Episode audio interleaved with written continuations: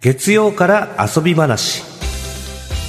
月曜から遊び話今日のゲストは書評家の助真さんですよ助真です。よろしくお願いします。ろしくお願いしますはいあの前回は芥川賞候補作をご紹介いただきまして、はい。えちなみにあの助真さんは、え冷やし中華は具ありですかなしですか急展開ですね。 すいませんちょうど昨日の夜、僕、冷やし中華はいはい作りまして、えはいあの自分で卵とか、はいあとハムとか切って、はいで、あとはアボカドとか僕好きなので、おーはい、意外と酸味となんか甘みが合うので、僕すごい好きなので、必ず入れますね。えーはいアボカドか、じゃあ具はあってほしい派ですねないのはちょっと意味がわかんない。 あーねちょっとじゃあ今年の夏は具なしの冷やし中華も、はい、わかりました。はい試してみ召まししょ上う。がっていただ結いて構やるのでやってみます。あやってみてくださはいいありがとうございま。あのえっと前回ご紹介いただいたはい市川沙央さんのはいハンチバックが芥川賞をこう受賞したということはでい、私もあの読みまして、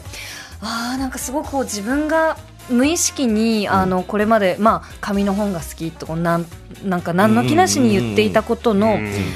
もうそのなんだろうなまあ特権性っていうものをすごく感じましたし、その物語の構造としていろいろな特権とか階級とかが意図的にこうねじれさせて書かれている部分がたくさんあって、んうんうんで物語としてもすごく勢いがあって読みやすいですし、うんラストには「はっ!」ってなるようはいなはい仕掛けがあったりとかしそうでてすねそうですそうですそうですとてもあの面白く読みました。わあ、嬉しい。はいやおっしゃってましたん。もんねこの前回もすごい熱量ではい助川さんこれが多分いくんじゃないかなとはい、うんいやーでもそうですね本当に僕も嬉しい受賞ででこのハンジバックが載っていた文藝春秋が出している文学界はいという文芸誌があるんですけど、なんとすぐに電子化をおやはりその市川さんがあの体が不自由はいはいはいはでい本を紙の本で読むのがすごい困難を抱えてらっしゃると、なんかであの電子書籍が欲しいっていうことがまあ作品でそのつぶさに書かれていたので、まあ、それを受けてかどうかは僕も詳しくは知らないんですけど、ん即文学界電子化ということでいや大きく動いていくような気がしますこれから。そうですねうんそうですねうんということで助真さん今日はどんな本をご紹介いただけるんでしょうかはいあの突然なんですけどええ今日は、えー僕が好きなものについてですねおえお話をさせてもらおうかと今日のねアボカドテーマアボカドとの話近いですけどあそれは俺1時間ぐらいやりますよ 話せるんです 好きなかアボカドのメーカーとか国とかすごいあるんですけどそんなのあるんですそれかも今度聞きてえな聞きたいですね、まあでもそのアボカドの好みもちょっと話したいんですけど、はいそれ以上にちょっとあの理解してもらえない、うんええ私の好きと言いますか、はいなんでこのそういう理由なのっていうよく言われることをちょっとお話しさせてください、今日のテーマと一緒だえー今日のテーマはですね庭庭お庭です庭園とか、うんはい、えー庭です庭園がお好きなん ですそうなんですすごい好きなんですえー渋い趣味です ねどんな庭でもお好きなんですかあそうですねあの本当に家についてるような小さい庭から、はいあとはいろいろな場所にある例えば新宿御苑ああ、まあ、いわゆる大きい公営とか、まあ、そういったところのお庭も好きで、はいそういったところを歩いたりとか、はいえー実際にそういったところを見るのが僕すっごい好きなんです。えーえその例えば新宿御苑とか、はいあの広いお庭だと、なんかその公園と庭の境がうんうん区別がつかなかったりするなと、あとは陸義園とか、はいあはいのだどこだっけえっとめ目白じゃないな文京区のあの、うんあ戦国とかのあはいはいはいあのたりにある、はい小石川の、はいあそうですそうです、うんあれとこの庭の定義そうでそもそもどういうものなんですか、はいわあすごく大きな問いをいただいたんですけれども、え結構そもそもいわゆる公園っていうのと庭園とかっていうのはちょっとものが違うんですね、うん公園っていうのは書いて字のごとく公の園うとんいうことで、まあ、いろいろな人がそこを利用できるうんはいはいっはていうのが前提なんですけど、まあ、主に庭園とかって言われるのは、はいいまあ、いろんなものがあるんですが基本的には江戸時代とか、うんそういった時に大名が自分の指定としていうん庭を持っていて、うんそれが近代になって、まあ、一般公開されたりとか、はああのはあルーが移ったりとかっていうところで半分、えー私的なもへーはいはいはいはのいでそこにはその持ち主である、えー大名とかの芸術館とか、まあ、それを作った庭師の考え方みたいなのが反映されていまして。ええでなんで僕がその庭を好きかというと、ええ僕あの普段本とかはいはいゲームとか、そういった人間がほとんどすべて制御できるものを、うんついてるんですけど、うん庭って最後の最後で人間が自然に敗北すると思ってるんですね。は僕あの敗北したくてしょうがないんですよ。 どういうことですかあ難しい思った通りにならないんだあよなそうなんです、ええだ例えばこうこういうふうに木を植えてとか、ええこういうふうに水をセットしてとかやってもそれこそ天気悪かったらはいはい一発で台無しなんですよ。あーはいはいはいはっていう負の面もあれば、い、うん、季節によって全然見せる顔が違う確かにとか一日の中でも朝昼夕方夜で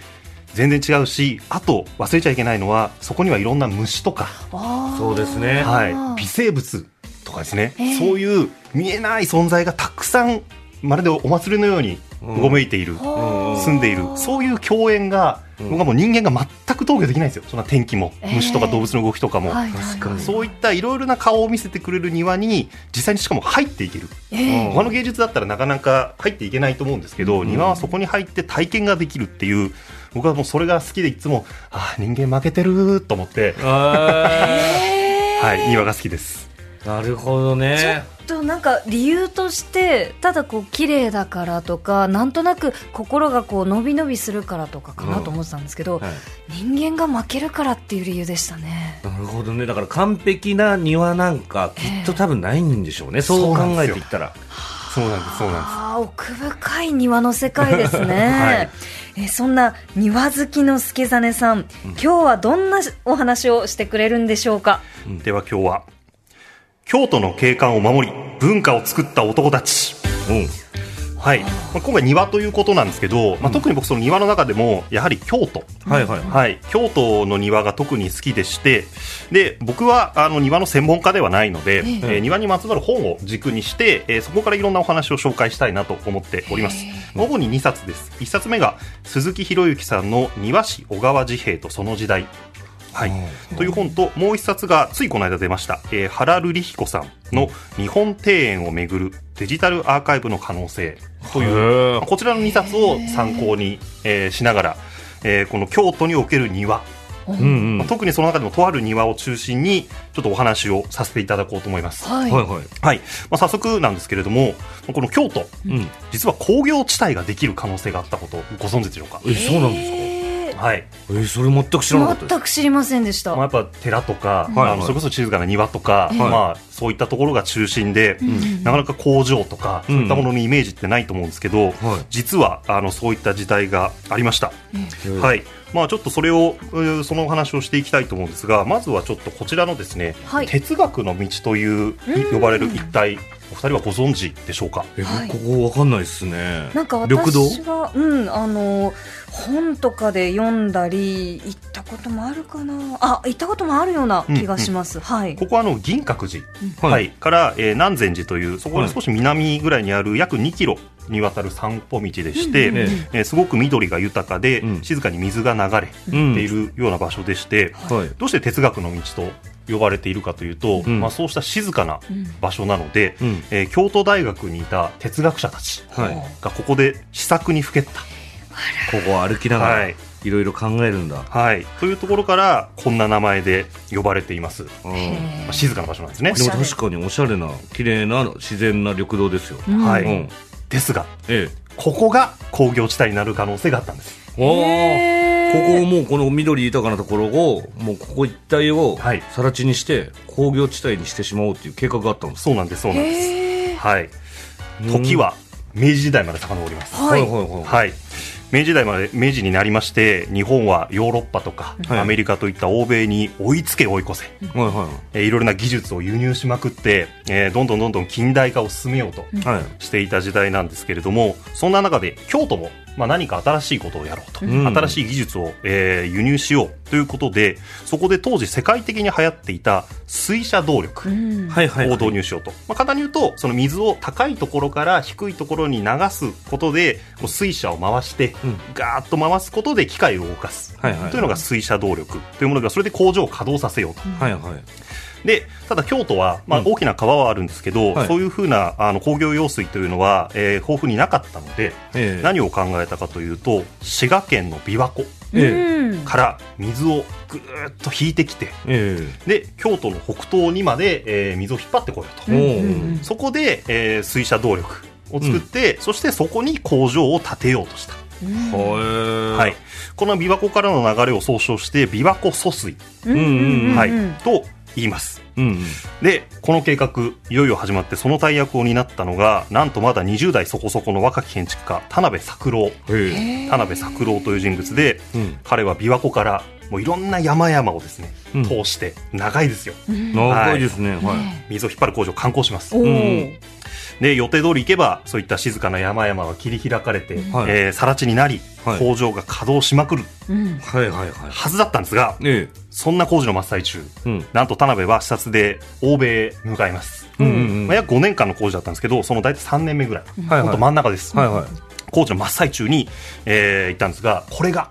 田辺のそして京都の運命を大きく変えましたほうへえ。はえー実はちょうどこの頃、うん水力発電いはい。はい。が実用化されつつありました、えーうん先ほどのあの水車動力と何が違うかといううと、ん水車動力はこう水を落としてはいぐるーっと回してそれをそのままそれで工場の機械を動かすんですけど、うんえ水力発電の場合は同じく回してもそれを電気に変換できるうんえ。うん。ですのねで、そこで、えー工場を同じ場所に建てる必要がないなるほど。一回電気にできるのでそこはもう、えー設備が簡素でもいい、はいはい。えーということで、えー田辺は水力発電について学ぶとこれだとうんおうおう時代は水力発電だもう水の力で直で回すのなんかもう時代遅れだと。んはういんえこれだということで計画を変更して、うん急いで帰国します、えはいはいはいはい。へえー工事も半ばになってたんですが水力動力を、えーこの水力発電うん。に切り替えるんですねーほうその結果どうなったか明治24年1891年に日本初の水力発電所が京都に完成をしました、うんはあはあははいまあ、あのこれがいかにすごかったかというと、ええ似たような事例が実はアメリカにもありまして、ええアメリカで同じように、えーマサチューセッツ州のホリオークという都市が、うんえー同じように近くから水を引いてきて、うんでそれで水車動力あ。はいはいに。したんですね同じぐらいの時期に、へでも当然すぐ時代は電気になったんですよなるほど。えはえいはいはい。まあ、結局それによって衰退してしまって、う結局その技術ももう使われないし、いろんな自然を壊したので景観もダメになってしまったなるとほどいうなるほど。うん大きな失敗があったんですが、この琵琶湖疎水は、まあ、当然技術としてはまず大成功、ええ1891年に運転を開始して今なお125年以上経った今なお現役の発電所として稼働しています、うんうんうんうん。そてして、えーもちろん景観としてですね、えー自然が守られたことでこの哲学者が試作できるほど静かなエリアになり、えーさらにですねその水を通すのがこの水路閣と呼ばれるレンガ造りのこういった橋この上をうんこの琵琶湖からの水が通ってるんですが、はい、ずっと流れてきてるんですね。はいこはういい。うふうに美しい景観、はいはいえーはい。も、えー作ることができたと。うんということで技術的にも、えー景観的にも見事なあー建築がこの琵琶湖疎水であるということなんですね。いやはーなんかこう私もその水力あ日本初の水力発電所を見に行こうと思って、はいこの辺り行ったことはあったんですけどあ。うん。それがその景観につながってたっていうのは全く考えたことがなかったですね。そうですよね、うんいやあの辺り本当美しいんですよね、いろんなこえのえ水路閣の他にもいろんなレンガ造りのあの明治から残ってるような、うんあの伝統的な建物があったりとかして、うんこのホームページに行くとこの琵琶湖疎水のホームページに行くと VR で360度見られたりとかへえ結構力入れられてるので、はい、ぜひそこを見ていただければと思うんですが、はいはい、そうか、じゃあこのし、あの、視察がなかったら景観が思いっきり変わってたってことそうですね可能性そうなは、んですねあの辺りが全部工場地帯になって、うん。でも技術は古いからもう今頃錆びれてそうか。っていう可能性は十分あったかもしれないです。なるほどね。今はやっぱり景観がか変わらなかったからこそその観光客の人もはい今も来てるってことですが、はお庭は確かに。そうですよね。庭。まあねえちょっと水 の話、ええどうしたとお待たせしまし水た。路の話をはい、お待たせしました。はいここからです。あ、うんここからはいはいえー長い前置きになりましたが、先ほど計画が変更になったとえええ言いました。これによって水が余ったんですね。おほおうはいはい。本来であればその水車を回すためにいっぱいの水を使う予定だったのが、まあ、発電になったので、うん。まあ、ある程度水が余ったとうん。何か他に使えないかはいはい。んとなりまして、ここでですねじゃあ庭に使おうと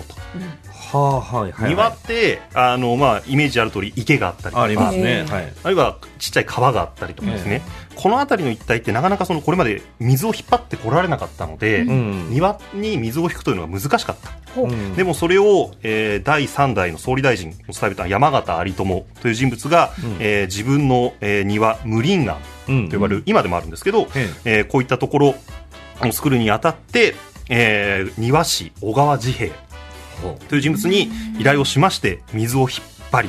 ううんうんえー美しい、えー水をたたえた庭がこの一帯に完成すると。はい、なんとこの京都の北東とか北部あと有名なのは平安神宮と呼ばれるところなんですけど、ここの裏に深淵っていう大きなお庭がありましてここにもたくさん水が使われてるんですけど、はいここも琵琶湖疎水から来ていたりとかはいはいこの一帯のその美しい水っていうのはこの琵琶湖疎水のおかげであると。なるほどね、だからもう本当辿って歩くと、まあ、あの行けないところあるんですけど、はいすっごい楽しいですね。へえそれをさあの考えながらええ見たら全然違いますね、そうですねこここれ琵琶湖から来てんだ、え ーえしかもその水が、まあ、庭を作る時のそのメインの、はいなんだろうこうオブジェクトものとして置かれる庭ってなんか珍しいんですかね。その通りなんです。おおろろおはえー庭を作る理論書というのがありまして、庭作り方みたいな。いへはい、えそれの昔に作定記と呼ばれる本当に1000年ぐらい前にあるからつ、えー伝わっている本があるんですけど、うんそこで書かれているのは石石石が基本ですとへえ石をどう置くかが基本なんですとえうんだからそれを、おはえー生えるために水をどう使うかっていう考え方なんですけど、うんここでは特にこの無林岩っていうのは、うんゆったりとした水の流れ、うんその動いている水の流れっていうのをはいダイナミックに使うことができていまして、へえだからここ、えー実際に建物があってそこの縁側みたいなところで座って、えーその庭を眺めることができるんですけど、うんうんうん水がわーっと流れているでその向こうの方に東山っていう京都の山がですねあー借景と呼ばれるこう遠くに見える形で使われてるんですけどそのここからなだらかにこう手前の方まで水の流れとなってくるっていうなかなか他では見られない小さいんですけれども本当に奥行きのある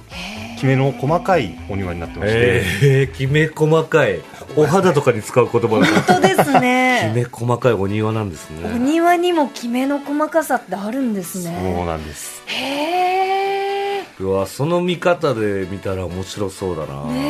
えしかもその工業用に作られた水路がなんかひっくり返ってそのきめ細かい庭はいに。つながったっていうのは、うんなんかもう本当にこう偶然の産物ですねそうなんで歴す。史そうなんでのす。あやというか本当にしかもそこがこのあの有力者である山形有朋総理大臣だった人物だったからこそ、一応その疎水って公共物だったのでええ、うんで庭に持ってくるのも難しかったんですけ確ど、そうですね、まあ、彼の権力を使っておお防火用水であるとああいーう体でですねあなるほど、はいそういう抜け道を使ってそんな偶然なんかも重なりながら、うんはい、今のこの庭になっていますへーああなるほどねで、まあ、そんなふうに紹介した無林庵、うん京都の無林庵なんですけど行ってみたくないですか、いや行ってみそれた聞いいでたらもうすその目線で見てみたいです、うんはいはいでも京都なんですよそうなんですよねねそんな簡単にすぐピュッといけるもんではないないはでい、すよちょっねと東京赤坂からはちょっとすぐには行けません。えそこで、えー今回ですねこの2冊目の本なんですけれども、原瑠璃彦さんの「日本庭園をめぐるデジタルアーカイブの可能性」という本なんかメインタイトルと副題「日本庭園とアーカイブ」っていう言葉、うんなんか全然違うえ本相ような反気がすしるまもすのですそうよでねすねはいデジタル日本庭園そうなんですそうなんです、うんこの本は庭の入門書さっき言ったようなこう庭の理論とか、はいはいどうやって庭が作られてるのかといった基本的な情報はもちろんなんですけれども庭をアーカイブ化することうんどについて語られてますういうことですかえお庭って、まあ、写真に撮ったりとかはできる、からそれをアーカイブと呼ぶってことですあかそうなんですよその一番原始的なのはまさにそういったものなんですね、うううでも冒頭に申し上げた通り庭っていうのは常に動いているえいろんな虫もいるし季節も違うし一うん日の中でも変わる、そういったさまざまなコンディションがあるということから一瞬として全く同じ庭は存在しないんですよ、はいはいはいはいこの本の中では庭というのは舞台上演であると、はい、いうことを言われてるんですけどそういったものをどう記録に残すのかえうんそれがこの著者の原さんが中心となって進められているインコンプリート庭アーカイブス終わらない庭のアーカイブというプロジェクトがありましてほうえこれまで庭を記録するためにはそういった文章とかうん図面、絵画写真映像とかだけだったんですけど、えはいそれに加えて、えー高解像度の撮影 3D さらに 3D 録音とか、目に見えない生物の DNA 解析、そんな技術までを駆使して生きている庭園をなんとかそのまま残そうという試みをされていましてこの無林案もその一つとして今公開されてます。えど公開はい、ネットで調べてもらうと、えええーこちらのですね、えーインコンプリーティブ庭アーカイブスというページがありまして、はいはいこちらやってもらうといくつかの庭があって、その中の一つに無林案、おーはい、があって、そのいろいろなコンディションをですね、精緻な数値で、えー解析されていて、再現されようとしてるんですね。えそれはあのある決まった時期の庭の状態を見せていただけるいや、えっと、決まった時期の庭を参考にしながらも、はいそこにいる、あるいろいろな要素うんうんを数字化して、なんとかそれでこう、新たにこう、生成しているというか、だから再現もありつつはいはいはいは、い生成もあるっていう、その両面うわ奥が深いなそうですねなんかすごくこう SF の世界の話みたいですね本。当そうです、本当そうです。へーえしかもこのあのなんだろうプロジェクト名のインコンプリート庭アーカイブスインコンプリートかっこよくないですか終わらない庭のアーカイブここに人間の敗北があるんですよ。おお要はあコンプリートできないと、なるあほどなるほどね庭は。えコンプリートできない人間が全部それを完結させることはできないっていう敗北がここに埋め込まれているっていうだから一見するともう庭を電子にしちゃうっていう、ええなんか人間万歳っぽく思うんですけど、うん根っこにあるのはやっぱ人間に投与できれないしきれない庭の力っていうその負けを認めた上でのプロジェクトっていうところがうん僕は大好きで、えすごいゾクゾクしますねこれはこれはいいや庭をそんな目線で見たことがなかったからさ、本当ですねうん、めちゃくちゃいいんですよ本当はいしかもこのちょっと、あのね助真さんの手元にはいご本ありますが、はい早川から出てるんですねそうなんですこりゃいや、ありがとうございます。早川書房というのは、はい SF とかはいはをいすごい得意としている出版はいはいはいは社いでして、実はそこから新書、こういう、あのいろんな、えーちっちゃいサイズでいろんなことを教えあの情報を教えてくれる、こはのい新書というんですけど、はいこれがですね、先月かな、えっと5月ぐらいに刊行になりまして、新しいんですよ。その中の一冊として、えー庭、そしてさらにそこにそのアーカイブ、まるで SF のようなっていう、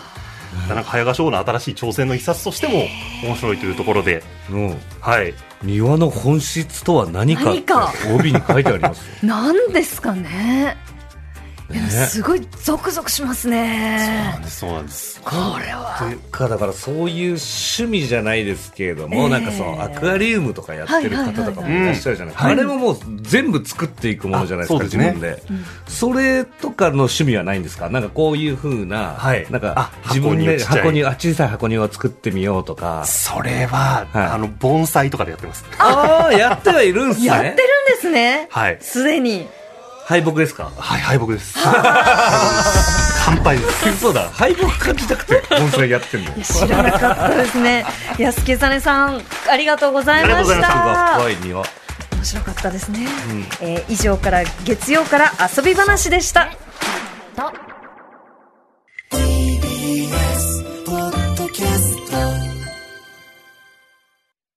ラジオポッドキャストで配信中ゼロプリラジオ聞くことでき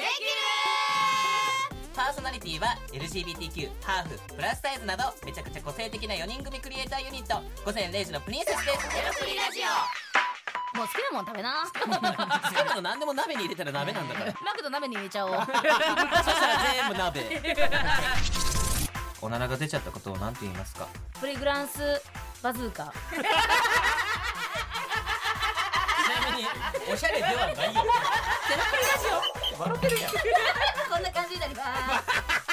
笑い方海賊になりますおうち最後にこの CM 聞いてるみんなに一言お前お前なんで言った